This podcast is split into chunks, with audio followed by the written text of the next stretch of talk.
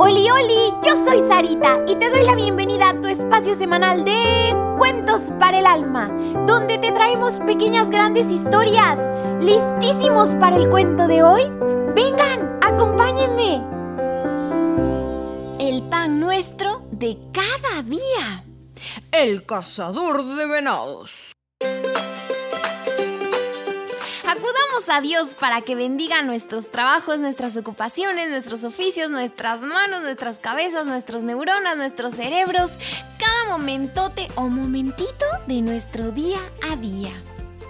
Este maravilloso suceso que vamos a narrar, a contar, a charlar con ustedes el día de hoy es algo que verdaderamente le ocurrió a nada más y nada menos que al arzobispo de Michoacán en México, ilustrísimo señor don José Ignacio Arciga. Esto lo contó a muchas, pero muchas, pero muchas personas. Un pueblecito llamado Huacana, lugar donde abundan las plantaciones y los animales. Visitaba aquellas tierras su arzobispo, don José Ignacio Arciga, el ya antes mencionado. Y fue recibido con todo entusiasmo por la población. Todos aplaudían, todos gritaban, todos estaban bien contentotes de que esa tierra estaba sido pisada por su arzobispo. Al día siguiente de su llegada, se metió el arzobispo en el confesionario.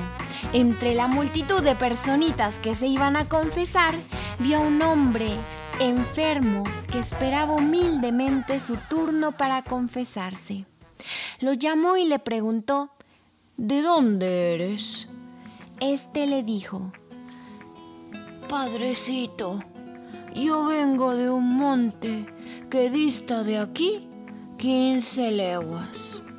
También le contó cómo había venido atravesando en un mulo, pues él no podía andar. Era viudo y tenía dos hijas casaderas. El arzobispo volvió a preguntarle, ¿Cuál es tu oficio, hijo mío?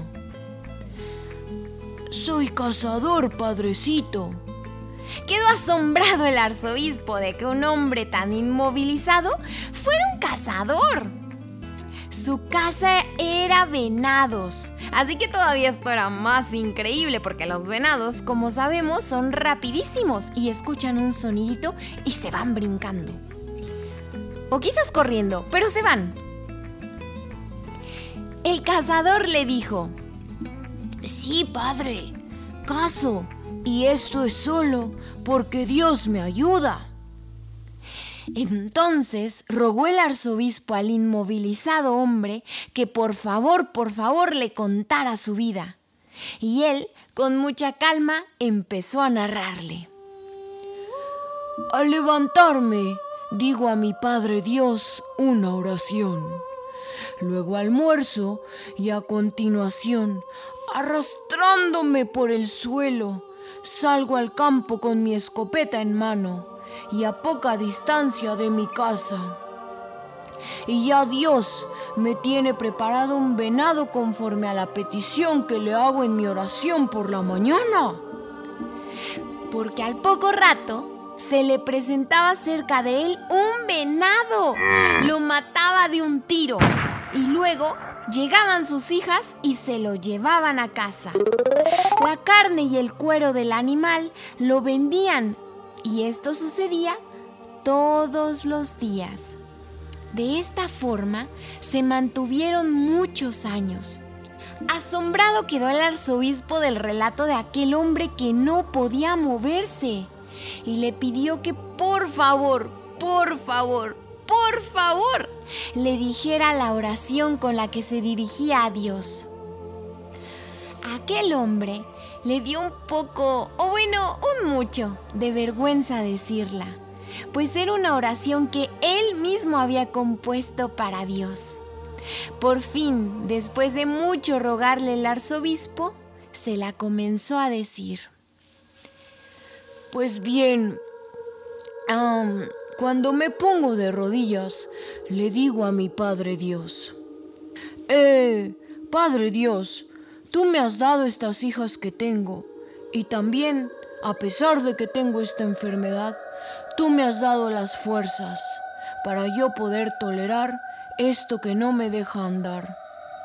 Tú sabes que yo tengo que alimentar a mis doncellitas, porque ellas no han de ir a ofenderte.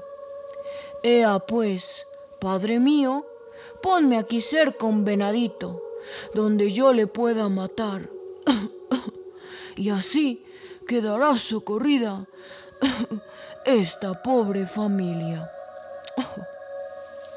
El arzobispo escuchó atento, con ambas orejas, pero sobre todo con su corazón, tan sencilla y confiada oración.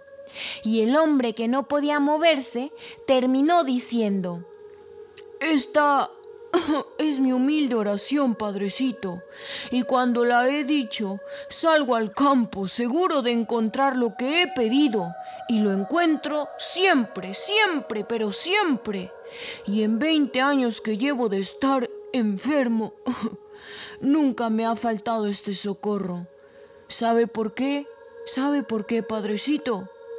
Porque mi Padre Dios es bueno, muy bueno.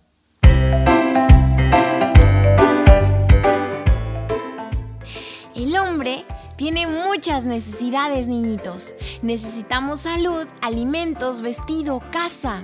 Jesús, nuestro mejor amigo, siempre fiel, ve todo lo que necesitamos para esta vida. Por eso puso en la oración del Padre Nuestro esta petición. Danos hoy el pan de cada día. En esta petición le pedimos a Dios que por favor nos dé todo aquello que necesitamos para vivir. Siempre recordemos lo que aquel hombre herido decía. Dios, mi Padre, es bueno, muy bueno. Ahora bien, niñito, ¿qué te hace pensar y hacer esta pequeña gran historia? ¿A poco no nos deja muchísimo para reflexionar? Pero sobre todo lo que nos mueve a actuar. Niñito, acuérdate de decirle a tu papi o a tu mami que le den seguir para que cada semana ya aparezcan los cuentos de manera automática. Y también por favor comparte este programa con todos tus amiguitos, tus vecinos y hasta con tus primos. Te espero la próxima semana con un nuevo cuento. Que Dios te bendiga muchísimo.